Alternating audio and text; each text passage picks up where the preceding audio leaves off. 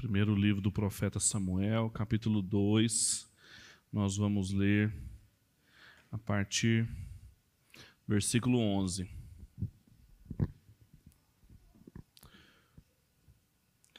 Primeiro Samuel 2, 11.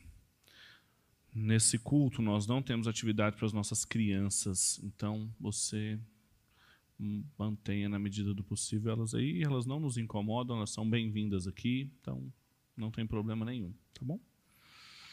Uh, 1 Samuel capítulo 2, versículo 11, nós vamos ler até o versículo 17 nessa primeira leitura. Diz o seguinte: Eucana então voltou para sua casa em Ramá, mas o menino ficou servindo o Senhor diante do sacerdote Eli. Os filhos de Eli eram filhos de Belial e não se importavam com o Senhor. O costume desses sacerdotes com o povo era este: quando alguém oferecia um sacrifício, o servo do sacerdote vinha com um garfo de três dentes na mão e, enquanto a carne estava cozinhando, enfiavam o garfo na caldeira, na panela, no caldeirão ou na marmita, e tudo o que o garfo tirava, o sacerdote pegava para si. Assim se fazia a todo Israel que ia ali a Siló. Também, antes de queimar a gordura, o servo do sacerdote vinha e dizia ao homem que estava oferecendo o sacrifício: Dê um pedaço dessa carne para o sacerdote assar. Ele não aceitará de você carne cozida, mas apenas crua. Se o ofertante lhe respondia: Deixe que primeiro queime a gordura, depois você pode pegar o que quiser, o servo do sacerdote dizia: Não, você tem que entregar essa carne agora, senão eu pegarei a força. Era, pois, pois, muito grave o pecado desses moços diante do Senhor, porque eles desprezavam a oferta do Senhor. Vamos orar?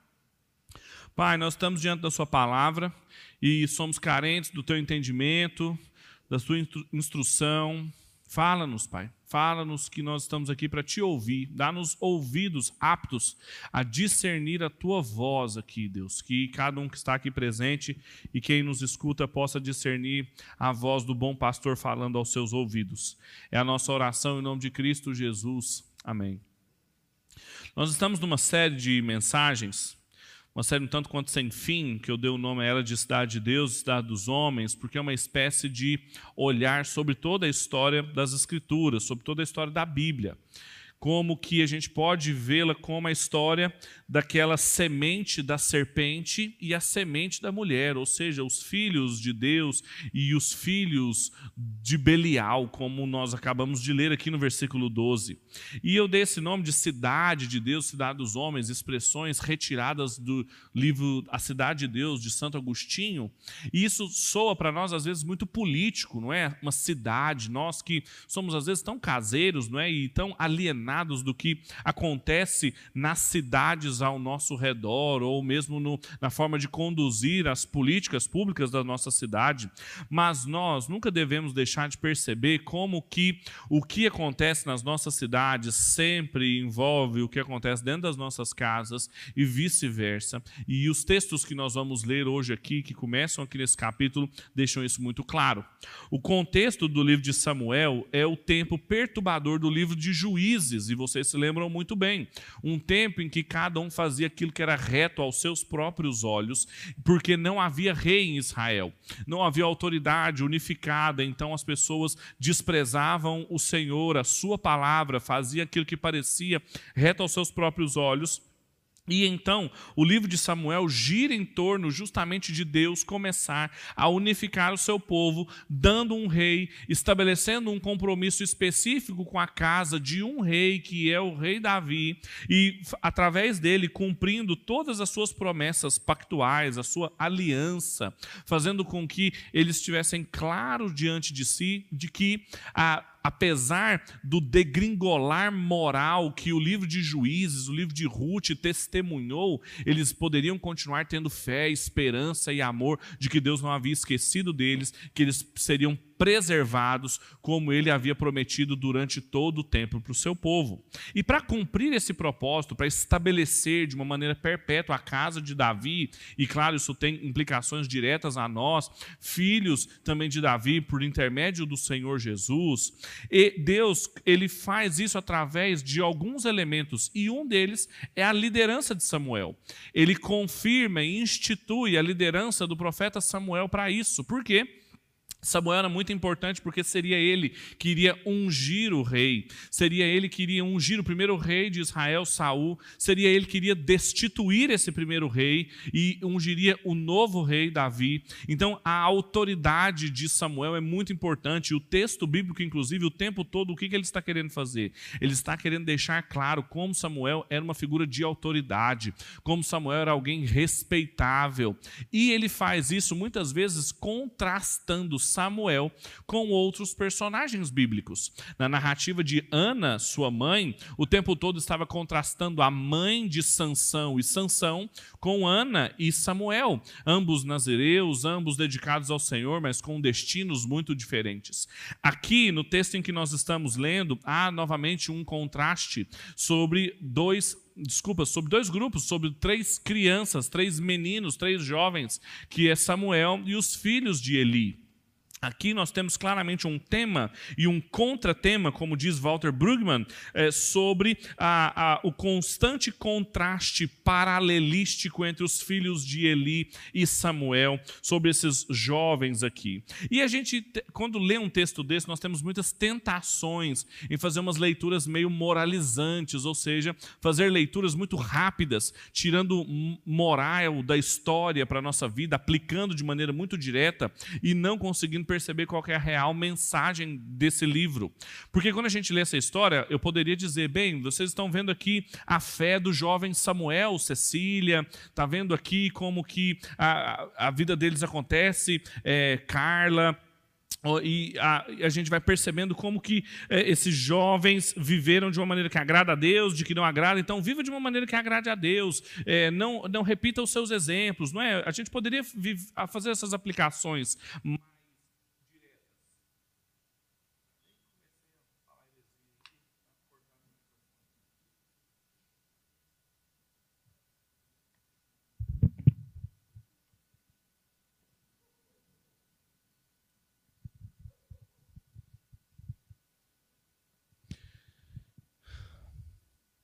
Então, as tentações que nós temos, além disso também, é fazer uma leitura sobre Eli. Apesar de a gente estar no dia das mães, a gente poderia ler a história de um pai muito negligente com os seus filhos aqui. É a história de Eli, um pai negligente com dois filhos e eu poderia falar para os pais que estão aqui: olha, não sejam negligentes com seus filhos, não deixem eles fazerem e tratarem as coisas do Senhor de qualquer forma, não, não deixe que isso aconteça no interior da sua casa.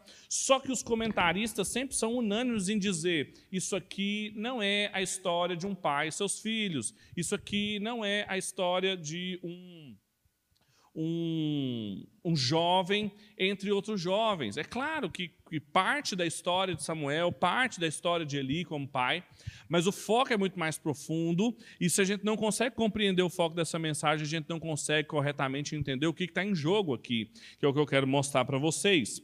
Portanto, o tema que desse texto, para usar essa imagem que eu tenho articulado ao longo de todo esse tempo, é como que a cidade dos homens está presente dentro da casa da cidade de Deus.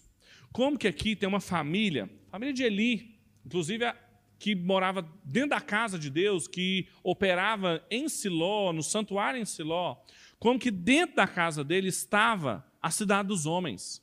Como que ele, que era o sacerdote do povo da aliança, tinha dois filhos que eram filhos de Belial, que marcadamente eram semente da serpente. O tema desse texto é como que a semente da serpente habita dentro da casa da semente da mulher. Consegue entender isso? Sobre os temas que eu sempre falo aqui? É, o, qual que é o significado dos vícios, das posturas, dos, dos erros das cidades dos homens dentro da casa do povo de Deus? O que, que isso significa? Quais são as implicações disso? Quais são os erros que isso pode nos levar? Qual, que, o que é o, qual é o significado da presença de filhos de Belial dentro da casa de Eli?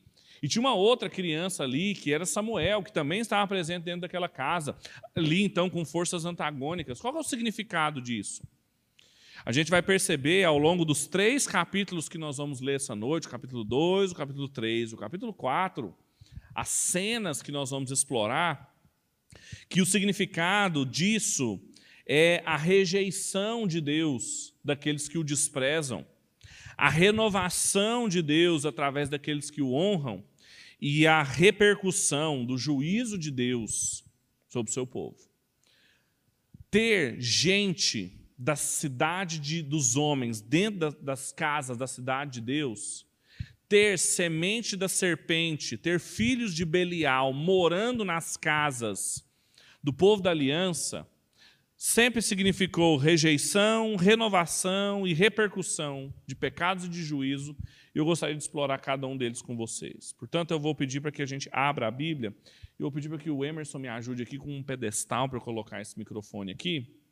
A gente vai voltar a ler agora o capítulo 2, a partir do versículo 11.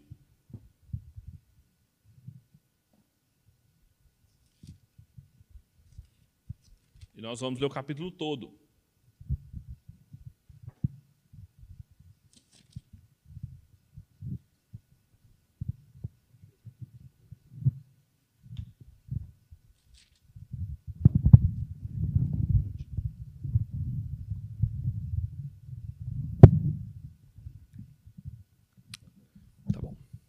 Diz assim: Os filhos de Eli eram homens malignos e não se importavam com o Senhor.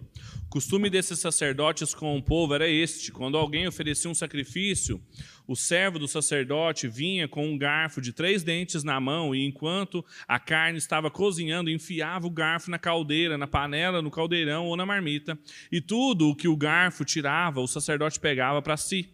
Assim se fazia todo Israel ali ah, quando ia a Siló. Também, antes de se queimar a gordura, o servo do sacerdote vinha e dizia ao homem que se estava oferecendo sacrifício: Dê um pedaço dessa carne para o sacerdote assar. Ele não aceitará você comer essa carne cozida, mas apenas crua. Se o oferecer se o ofertante lhe respondia: Deixe que primeiro eu queime a gordura e depois você pega o que quiser, o servo do sacerdote dizia: Não, você tem que entregar essa carne agora, senão eu pegarei a força. Era, pois, muito grave o pecado desses moços diante do Senhor, porque eles desprezavam a oferta do Senhor. Samuel ministrava diante do Senhor, sendo ainda menino, vestido de uma estola sacerdotal de linho. Sua mãe lhe fazia uma túnica que, pequena, de ano em ano, e levava para ele quando ele ia com seu marido oferecer sacrifício anual. Eli abençoava Eucana e a sua mulher e dizia que o Senhor dê a você filhos dessa mulher, em lugar do filho que devolveu ao Senhor.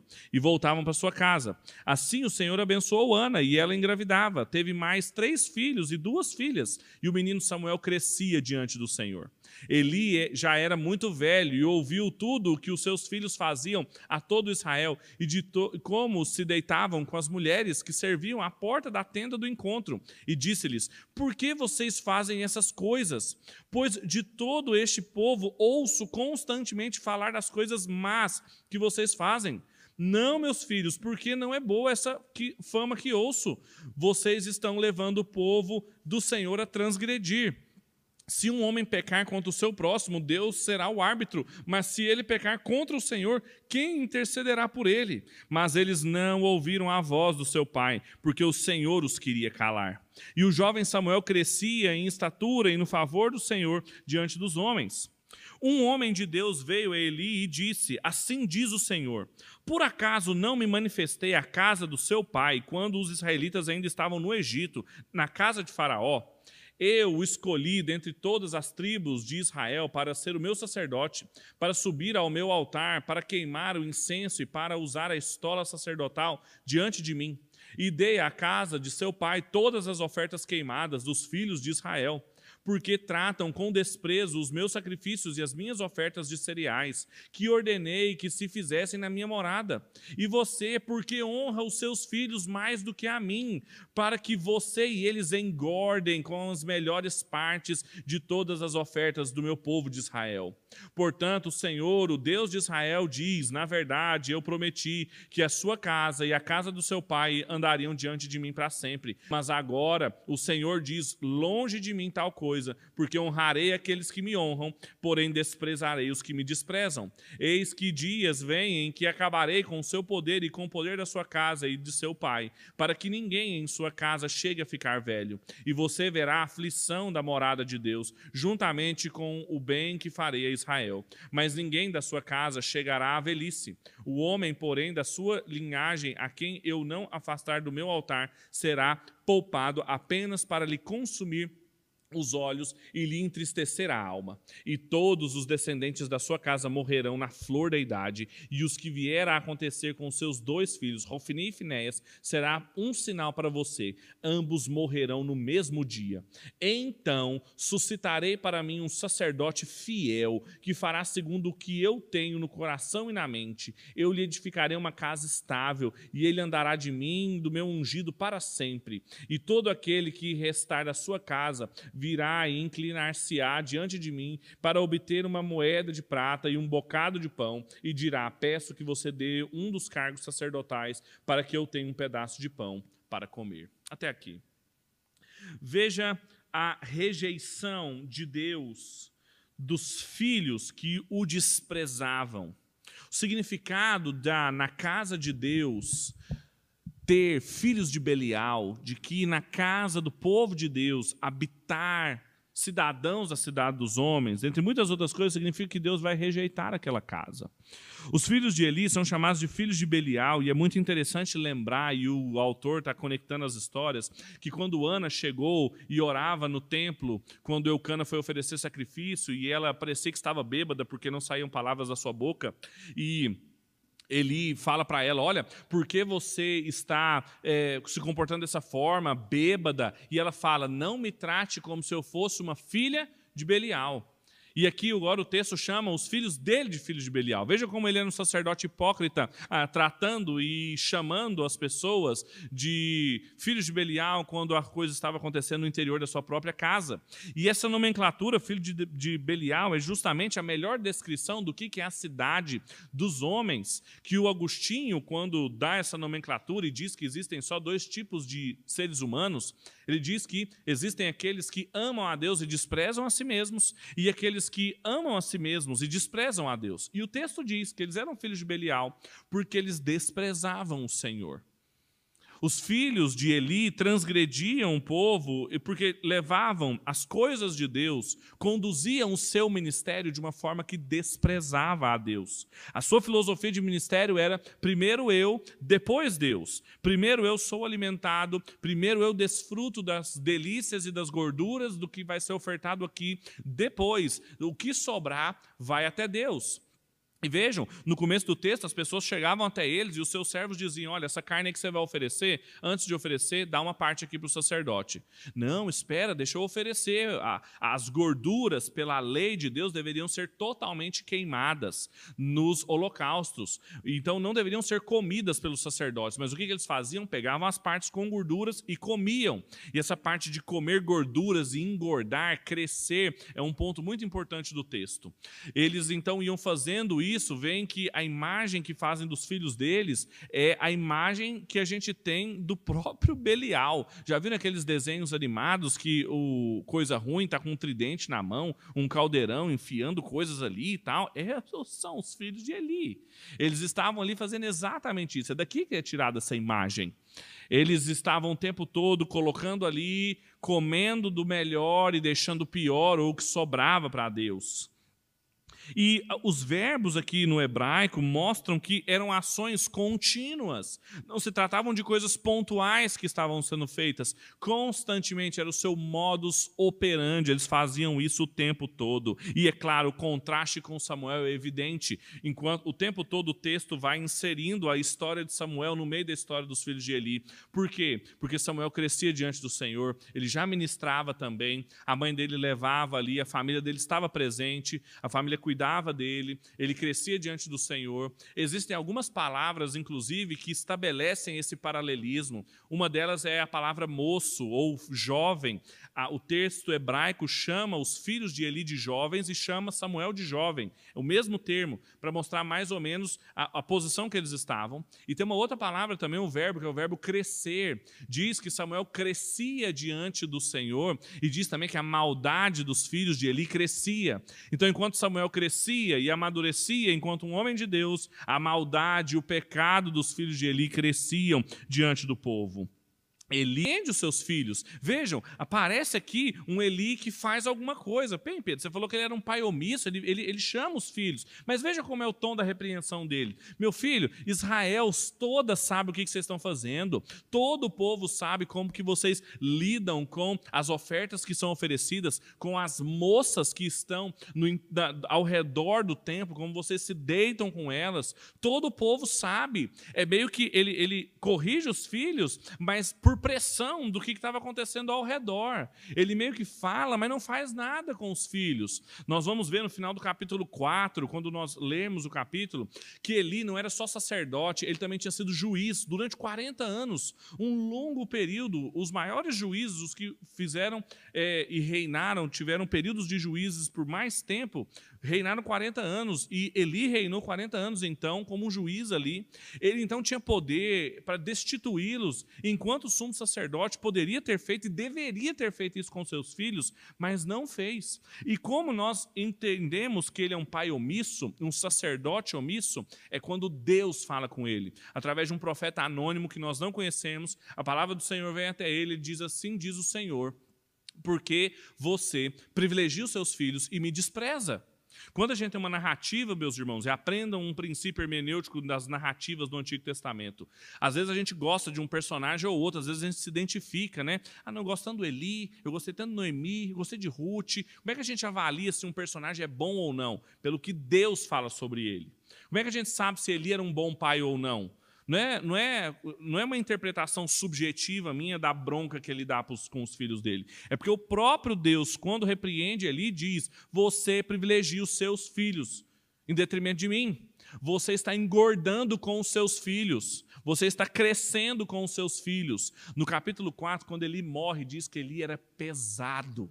Ele era gordo. Sabe por quê? De tanto comer das gorduras junto com seus filhos de tanto ficar comendo os sacrifícios que eram de Deus. Eli fazia vistas grossas ao que os filhos faziam. Eli passava o pano em cima do pecado dos filhos deles.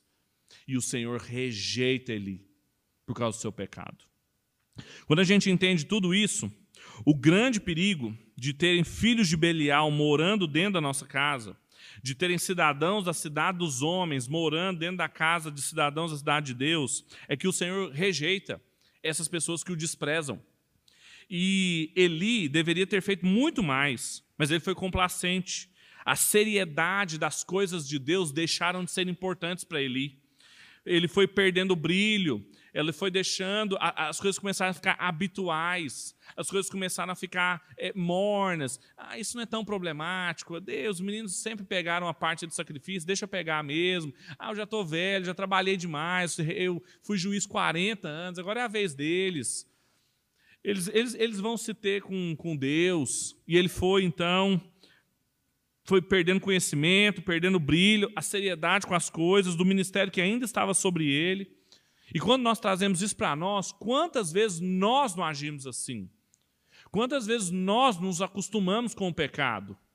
Quantas vezes nós mantemos os nossos pecados de estimação? Quantas vezes nós nos habituamos com a maldade dentro da nossa casa? Quantas vezes nós fazemos vista grossa ao pecado, passamos o pano sobre o nosso pecado, pecado dos nossos filhos?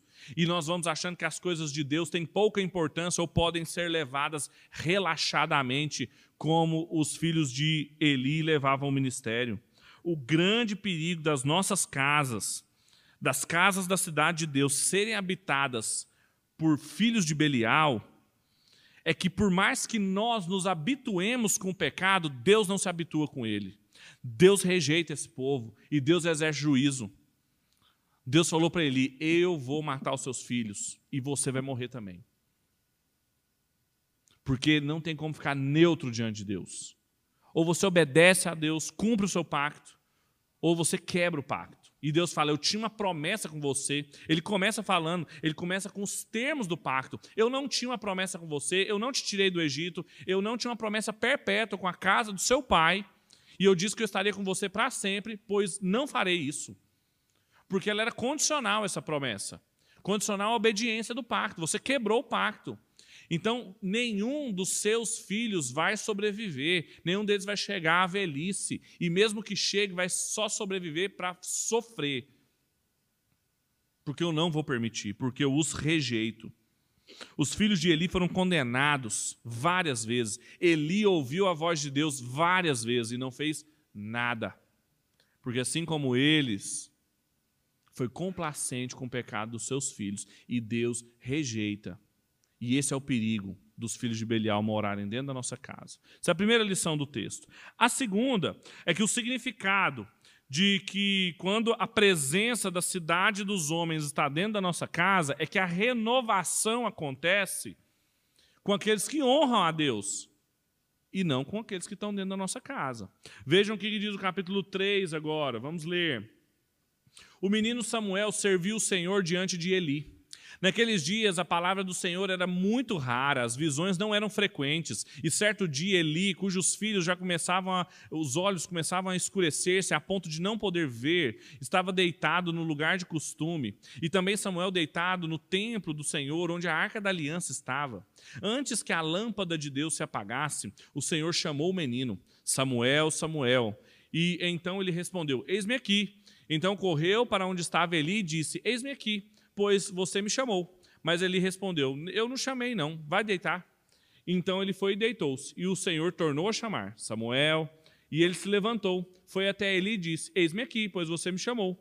Mas Eli respondeu: Meu filho, eu não te chamei, vai deitar. Porém, Samuel ainda não conhecia o Senhor e a palavra do Senhor ainda não havia sido manifestada a ele. E o Senhor chamou Samuel pela terceira vez. Ele se levantou, foi a Eli e disse: Eis-me aqui pois você me chamou. Então Eli entendeu que era o Senhor quem chamava o menino. Por isso Eli disse a Samuel: Vai deitar. Se alguém chamar dizendo se alguém chamar, diga: Fala, Senhor, porque o seu servo te ouve. E o Senhor foi para o lugar e se deitou. Então o Senhor veio e ali esteve e chamou como das outras vezes: Samuel, Samuel. E este respondeu: Fala, porque o teu servo ouve. E o Senhor disse a Samuel: Eis que vou fazer uma coisa tal em Israel, que todos os que a ouvirem ficarão com os dois ouvidos tinindo. Naquele dia farei contra Eli tudo o que eu disse a respeito da casa dele, do começo ao fim, porque eu já disse a ele que julguei a sua casa para sempre, pela iniquidade que ele bem conhecia, porque os seus filhos trouxeram maldição sobre si e ele não os repreendeu. Portanto, julgarei a casa de Eli que a sua iniquidade nunca será espiada, nem com sacrifícios, nem com ofertas de cereais. Samuel ficou deitado até a manhã e então abriu os portões da casa do Senhor, mas estava com medo de relatar a visão a Eli. Então Eli chamou Samuel e disse: Samuel, meu filho, eis, ele respondeu: Eis-me aqui. Então ele disse: O que foi que o Senhor lhe falou? Peço que você não esconda nada de mim, que o Senhor faça com você o que bem quiser se você me esconder alguma coisa de tudo que ele falou. Então Samuel lhe contou tudo, sem esconder nada, e ele disse: Ele é o Senhor, que ele faça o que achar melhor. Samuel crescia e o Senhor estava com ele, e não deixou que nenhuma das palavras caísse por terra. Todo Israel, desde Dan até Berseba, reconheceu que Samuel estava confirmado como profeta do Senhor. O Senhor confirmou e apareceu em Siló, porque em Siló o Senhor se manifestava a Samuel por meio da palavra do Senhor. Até aqui. Veja aqui que nós temos o processo de renovação da casa de Deus através da vida de Samuel. O chamado de Samuel marca uma transição da casa de Eli para esse novo período. Deus, que já tinha falado com Eli, deixa de falar com ele, passa agora a falar com Samuel. E até mesmo quando ele vai falar com Samuel, agora ele, com Eli, ele fala através de Samuel. Samuel passa a ser o porta-voz de Deus. É um novo período em que a palavra de Deus agora tem uma, um novo porta-voz, um novo profeta. Tanto que o capítulo termina dizendo que por todo Israel estava confirmado que ele era um profeta de Deus. E diferentemente de outros profetas que, quando eram chamados, estavam fazendo coisas diferentes, eram vaqueiros, eram pessoas vendendo e comprando coisas, Samuel estava ministrando na casa do Senhor, no templo do Senhor. Ele dormia junto da arca da aliança, um lugar muito sagrado, muito santo, e ele habitava ali. E Deus o chamou, então, num período terrível, um período onde o santuário estava em Siló, ainda não estava em Jerusalém, que era uma cidade sob os domínios dos filisteus, que só seriam conquistados depois sob a égide da liderança de Davi. E ali, naquele lugar, a palavra de Deus era rara. Vocês viram como é que começou o capítulo? As pessoas não conheciam a palavra de Deus. Eram raras as visões, eram raras as aparições de Deus. Então, o que, que acontecia? Era um lugar em que se recebiam muitos sacrifícios, o tempo todo as pessoas estavam sacrificando, os filhos de Eli estavam gordos já, de tanto comer das ofertas das pessoas. Eucana, pai de Samuel, ia lá todo ano sacrificar, mas não tinha palavra de Deus. Não tinha revelação, não tinha ministração acontecendo ali. Era uma ritualística vazia, era um cerimonial meramente mecânico, sem a palavra de Deus. As pessoas não tinham discernimento, direção. Tanto os filhos de Eli quanto Samuel não discerniam e não conheciam o Senhor. São marcas dos dois. E eles não eram capazes de discernir a voz de Deus e a voz de Eli ambos, porque quando Eli chega para confrontar os seus filhos, eles poderiam ter entendido aquilo como a voz do Senhor, mas vocês lembram que quando termina, eles falaram, e eles não obedeceram, porque não ouviram a voz do seu pai, porque o Senhor queria os matar. Ou seja, a voz do seu pai e o Senhor querendo os matar, eles confundiram as duas vozes, da mesma forma que Samuel, quando começou a ouvir o Senhor, pensou que era Eli, até o ponto em que Eli entendeu que era o Senhor que estava chamando Samuel e ensinou Samuel a discernir aquilo e dizer: Olha, quando você estiver deitado e ouvir uma voz, diga, fale que o seu servo ouve. Ele estava então aprendendo a ouvir o Senhor, porque ele ainda não o conhecia. E é muito interessante essas relações que nós percebemos aqui, e uma relação, inclusive, assimétrica entre as vezes que se fala de revelação visual e revelação verbal. As, a revelação visual aparece pelo menos seis vezes aqui, de que Deus não aparecia, de que Deus não se mostrava. Pelo menos seis vezes aparece esse tipo de ideia de revelação, mas aparece 16 vezes a ideia de uma revelação verbal, de Deus falar, dele ser ouvido claramente está querendo mostrar aqui que há uma preocupação sobre a revelação propositiva de Deus. Inclusive, Eli, quando ensina Samuel a ouvir a palavra de Deus, ele ensina a ouvir. Ele não fala, Samuel, quando você estiver nessa circunstância, diga: apareça, Senhor, que o seu servo te vê. Ele não fala isso. Ele fala: fala que o teu servo te ouve no mesmo espírito, e é, e é, muito difícil a gente não fazer a lembrança apostólica de João falando que aquele que tem ouvidos ouça o que o Espírito diz às igrejas. Então, na mesma disposição de como que essa renovação aconteceu através da palavra de Deus. O processo em que Deus renovou e saiu de uma casa condescendente com o pecado e desprezando a palavra de Deus para uma casa que agora marcaria um novo tempo seria através da palavra de Deus. Quem disse isso foi um dos comentaristas interessantíssimos do texto de Samuel, que é o Robert Shisholm Jr., e eu gostaria de ler um trecho. Ele diz o seguinte: Por intermédio de Samuel, Deus renova a sua autorrevelação em Israel. Essa abertura das linhas de comunicação prefigura a renovação da propriedade da segurança nacional que o Senhor trará por meio de Davi.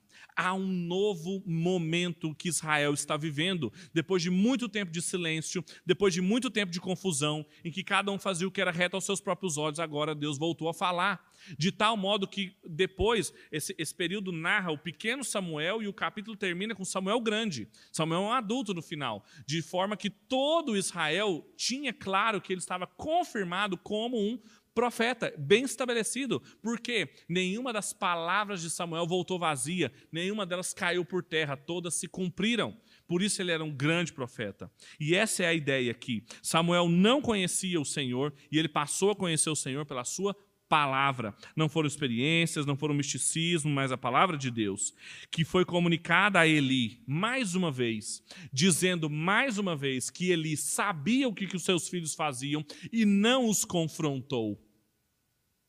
A diferença desse momento é que é a primeira vez que a gente vê uma resposta de Eli. E a resposta dele é absurda. Eli, Eli depois de ouvir de novo Deus falando para ele que vai matá-lo, que, que a casa dele vai perecer, que não há nada mais para ele fazer, o que, que ele diz? Certamente é o Senhor, ele sabe o que vai fazer. Ele não se arrepende, ele não se joga no chão, ele não chora, não rasga suas vestes, não joga cinza sobre a cabeça. Vê a diferença de Davi, por exemplo? Davi, quando comete adultério e peca contra o Senhor, um pecado grave, que inclusive também culminará em consequências com a sua família, mas quando Natã o confronta, ele imediatamente diz: Pequei contra o Senhor. Ele reconhece que pecou ao Senhor, pede misericórdia, cai nas mãos do Senhor. Ele não faz nada disso. Ele não confronta os filhos, ele não discerne a voz do Senhor, ele é inerte. Inerte ao pecado, ele nem se arrepende. Não há arrependimento, não há quebrantamento. E é por isso que Samuel fica conhecido por todo Israel. Porque para Eli não tem escapatória, mas para Israel terá. A casa de Eli vai perecer, mas Israel não vai, porque a palavra de Deus voltou a ser ouvida. Porque Deus fala com o seu povo, ele voltou a falar, ele não está em silêncio. Quando a gente entende isso, meus irmãos, e olha para nós e percebe de novo o perigo dos filhos de Belial morarem dentro da nossa casa, o perigo de dentro da casa dos cidadãos do reino de Deus terem posturas e marcas típicas dos filhos da serpente, é que a renovação de uma casa, de um país, de uma igreja, não acontece com quem despreza a Deus. Não acontece com os filhos de Belial. Acontece com quem honra a Deus. Acontece com quem ouve a sua palavra e obedece. Ela não acontece de qualquer jeito, ela acontece por meio da sua palavra. E não basta também conhecer a palavra de Deus. Eli conhecia. Eli tinha discernimento espiritual. Foi Eli que falou assim: Samuel está ouvindo a Deus. Eli era macaco velho. Ele estava ali, ó, 40 anos, ali, ó, entre juiz, sacerdote, fazendo tudo em Israel. Ele falou assim: esse menino tá, Deus está falando com ele. E depois que ele instruiu, ele acordou e falou assim: fala, desembucha aí, ó, tudinho que Deus falou com você, porque eu sei que ele falou. Ele sabia, ele sabia das coisas, ele conhecia a palavra de Deus, ele tinha discernimento espiritual, ele ouviu a palavra de Deus. Só que ele não fez nada diante disso. Então não adianta conhecer a palavra de Deus, não adianta ouvir a palavra de Deus, não adianta vir à igreja, conhecer a teologia, ler a Bíblia, se você não obedece, se você não se arrepende, se você não se quebranta, porque não tem renovação com quem despreza o Senhor e a sua palavra, porque é a palavra de Deus que deve ser ouvida, é a palavra de Deus que deve ser obedecida, é ela que traz autoridade. Samuel crescia diante dos homens, não é porque ele era bonitinho, porque ele era fofinho e, e, morava com Deus, no templo de Deus, é porque a palavra dele nunca tinha caído por terra. É porque todas as vezes que ele falou, não voltava vazia. E a do Eli era um risco na água, porque todo mundo conhecia os filhos de Eli. Uma casa, uma família, uma igreja, uma cidade não são renovadas a gente não consegue expurgar os resquícios de semente da serpente, de filhos de Belial, da cidade dos homens, se não for através da palavra. enquanto nós não nos dedicarmos a ela, enquanto ela não for nossa marca, enquanto ela não for nosso distintivo, e não só da boca para fora, mas enquanto ela não nos transformar, não nos quebrantar, não nos levar ao arrependimento, não há renovação, não há transformação.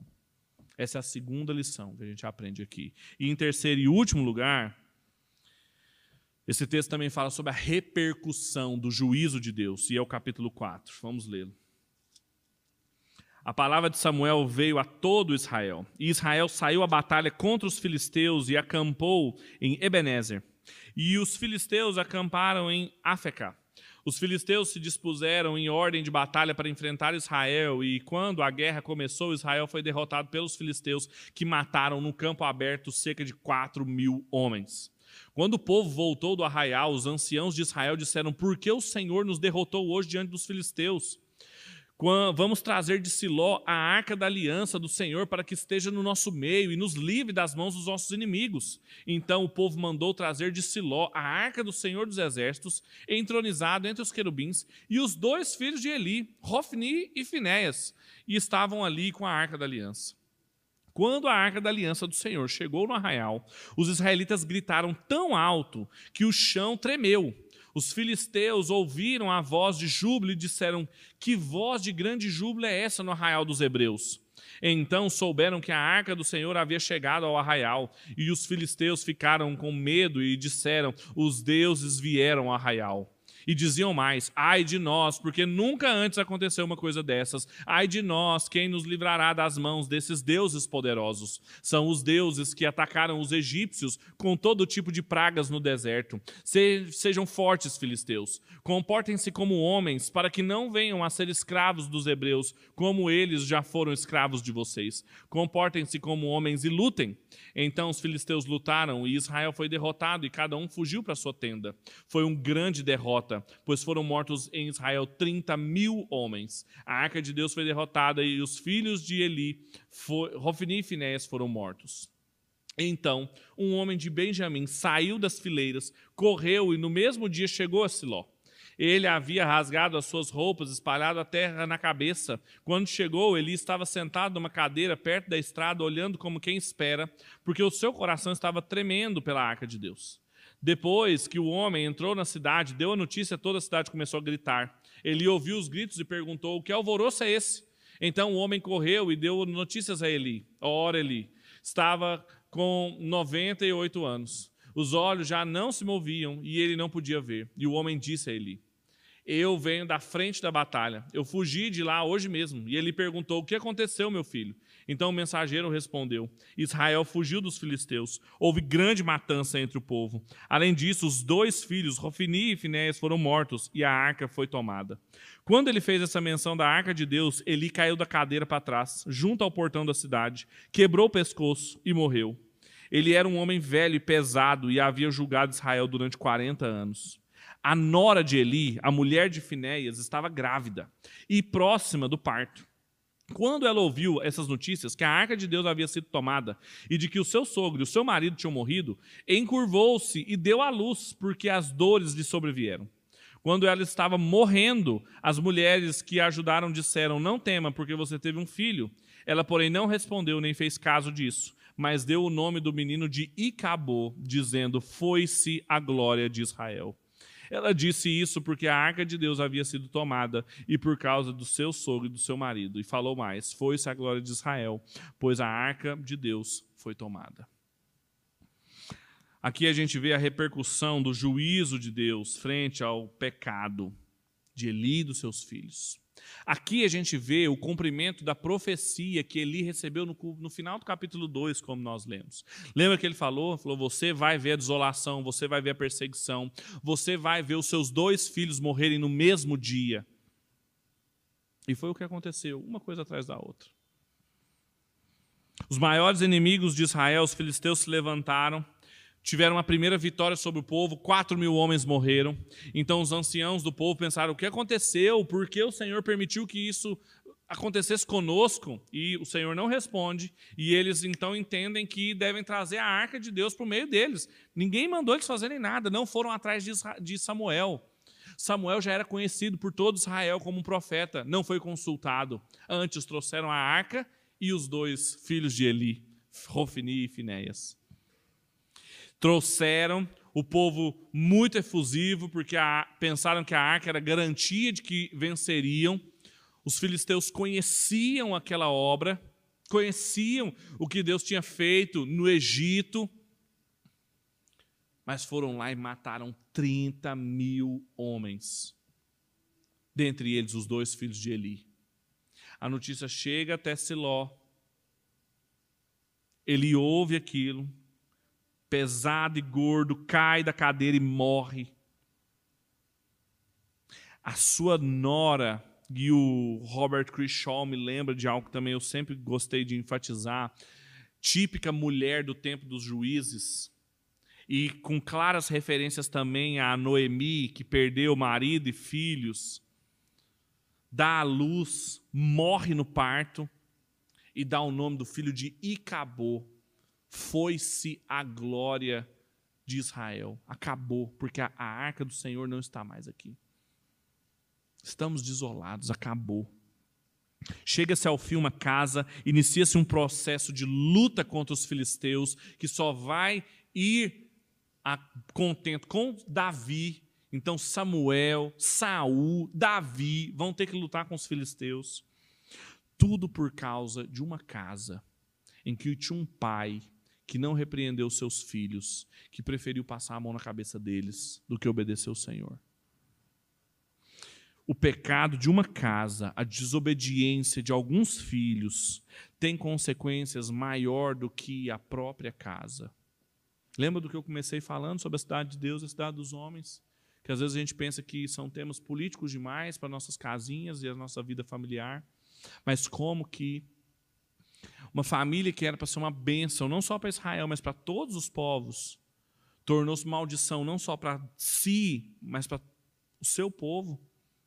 34 mil homens morreram, fora outras pessoas indiretamente, inclusive sua nora, o Eli, por causa do pecado deles, por causa da sua desobediência, porque eles passaram décadas e décadas comendo das gorduras e bebendo das doçuras, desprezando a Deus, levando o ministério de qualquer jeito, tratando as coisas de Deus de maneira relaxadamente. E Deus os rejeitou, Deus os julgou, e os desdobramentos, a repercussão disso veio inevitavelmente e vai continuar por próximos quatro capítulos. Como eu disse para vocês, em determinado momento, quando nós lemos uma narrativa dessa, ela mexe muito conosco, eu imagino principalmente com os pais, porque ninguém quer ter filhos de Belial dentro da sua casa. Todos temem que a forma como vão lidar com seus filhos, sejam eles pequenos ou grandes, pode ser assim igualmente comprometedora. Ou nós mesmos, como nós vamos lidar com as coisas de Deus, os ministérios a nós confiados, a maneira como vamos nos colocar diante dele.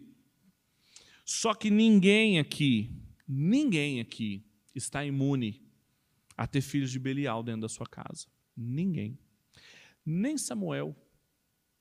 Porque se você conhece a história de Samuel, sabe que os filhos de Samuel não eram flor que se cheira. Nem Samuel. Porque essa não é a história do livro de Samuel.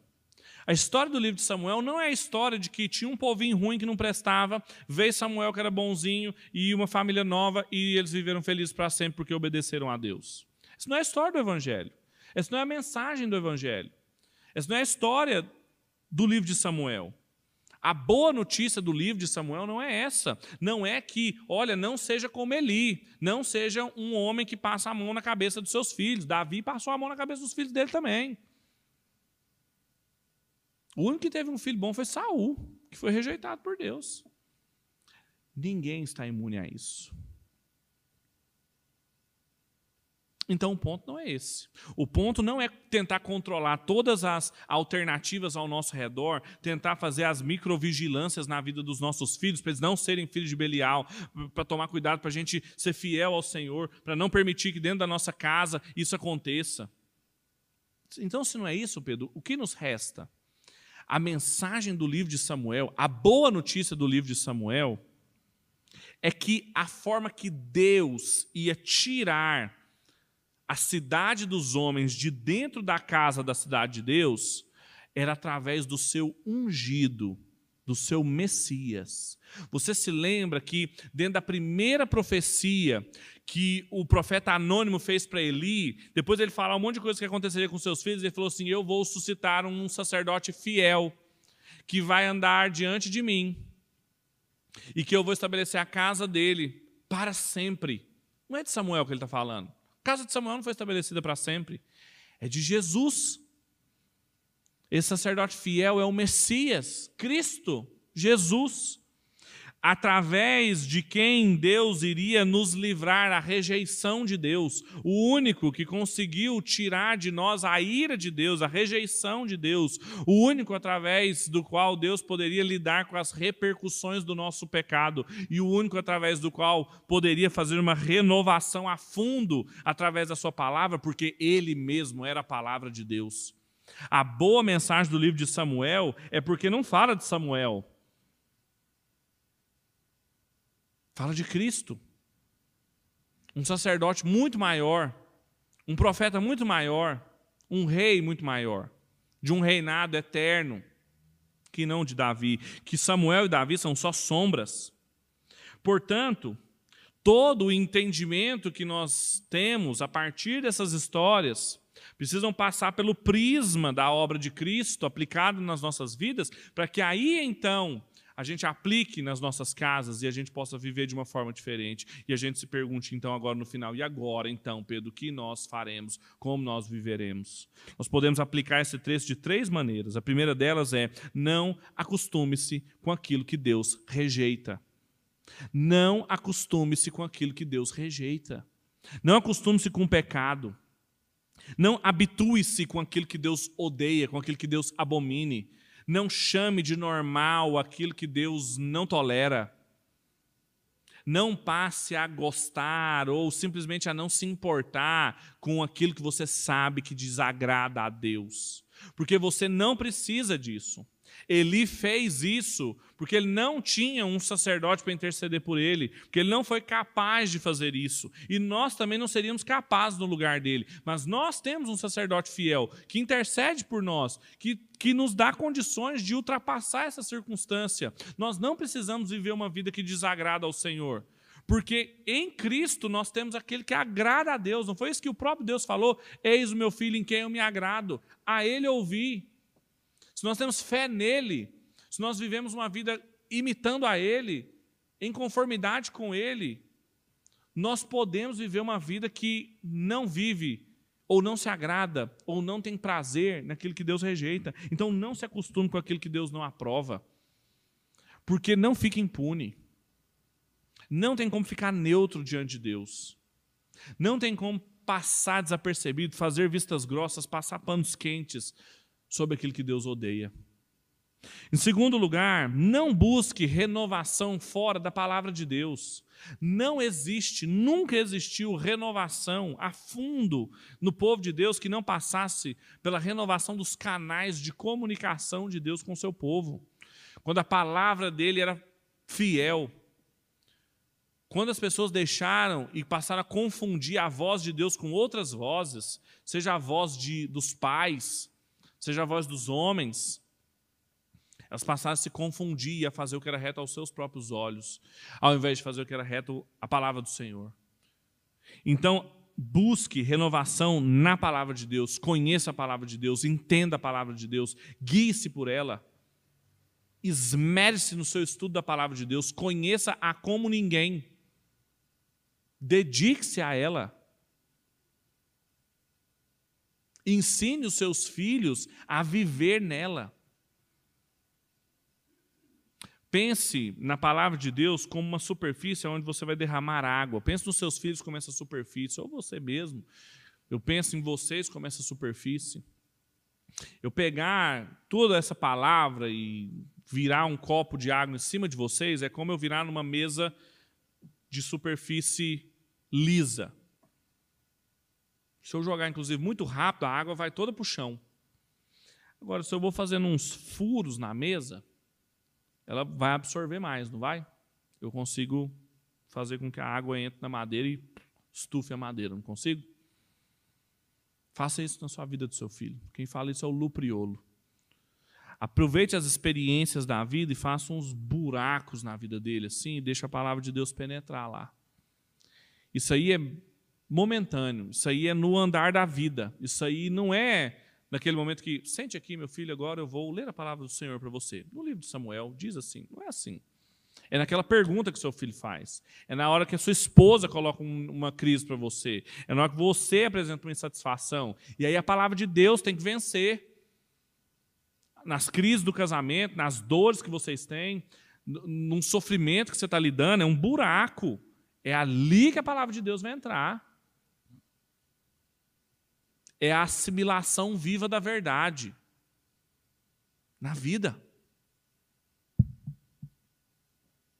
Jesus, ele não faz isso aqui que a gente fazia, não. Raramente ele fazia. Ele ficava o dia inteiro com os discípulos, falando o tempo inteiro com os discípulos a partir de tudo que eles viviam. Eles estavam comendo, ele estava falando, eles estavam andando, ele estava falando, ele estava tomando banho, ele estava falando, ele estava dormindo, ele estava falando, ele estava andando sobre as águas, ele estava falando. O tempo todo, o tempo todo. Então, o tempo todo falando.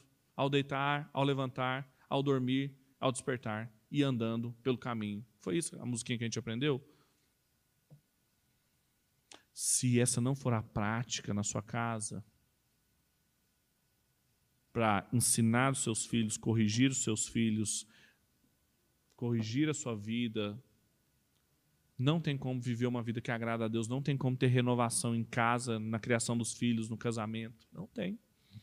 Em terceiro e último lugar, não ignore as dimensões amplas do seu pecado.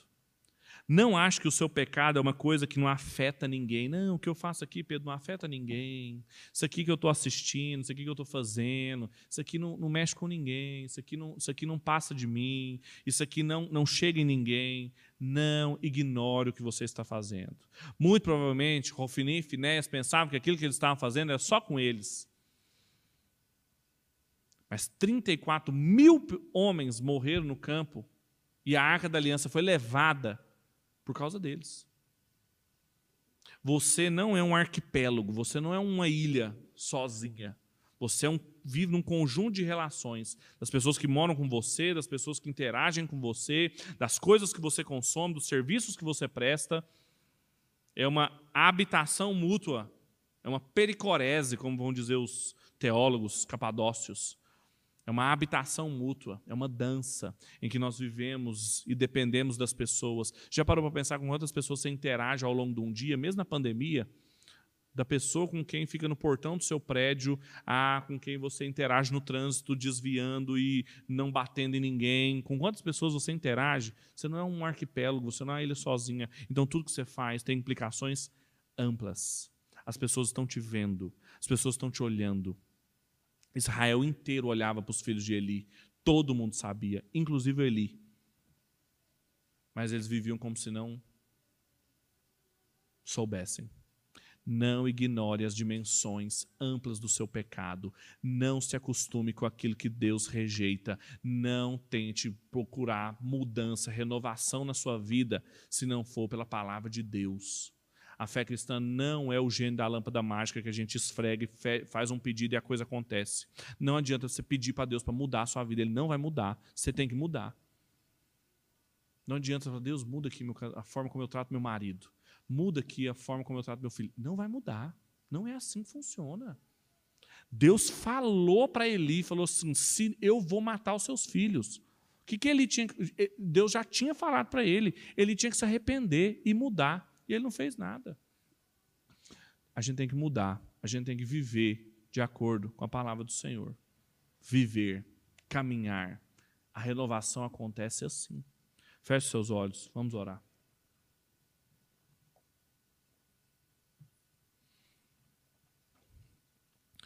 Pai, nós te louvamos, porque nós Não estamos imunes ainda dos resquícios da semente da serpente dentro da nossa casa, dentro do nosso coração. Nós que convivemos e muitas vezes assistimos próximo de nós as atitudes e as posturas que são típicas daqueles que são filhos de Belial, filhos da serpente. Nós que reproduzimos esses padrões, Deus, de injustiça, de incredulidade, de desrespeito. Tem misericórdia de nós, Pai, nós somos carentes de Ti. Nós precisamos, como Israel um dia precisou, de renovação profunda. De como o Senhor levantou reis, profetas e sacerdotes novos, que eram sombras daquele rei, profeta e sacerdote que é Cristo. Nós também precisamos desesperadamente de Jesus. Te peço por aqueles que estão aqui e ouviram a Sua palavra, que eles reajam a ela. Que eles não fiquem indiferentes como Eli ficou mas que eles escutem a voz do Senhor, Pai, não a minha, não as minhas impressões, as minhas leituras, mas o que o Senhor tem para eles. E eles possam te ouvir e dizer: Senhor, eis-me aqui, fala, que eu estou escutando. Ajude-os, Deus, a viverem de uma forma renovada, para que eles possam experimentar o livramento da ira de Deus das repercussões do pecado e da renovação que a obra de Cristo nos proporciona. É a nossa oração em nome de Cristo Jesus, o nosso Senhor e o sacerdote fiel que por nós intercede. Em nome dele que nós oramos e para a sua glória. Amém e amém.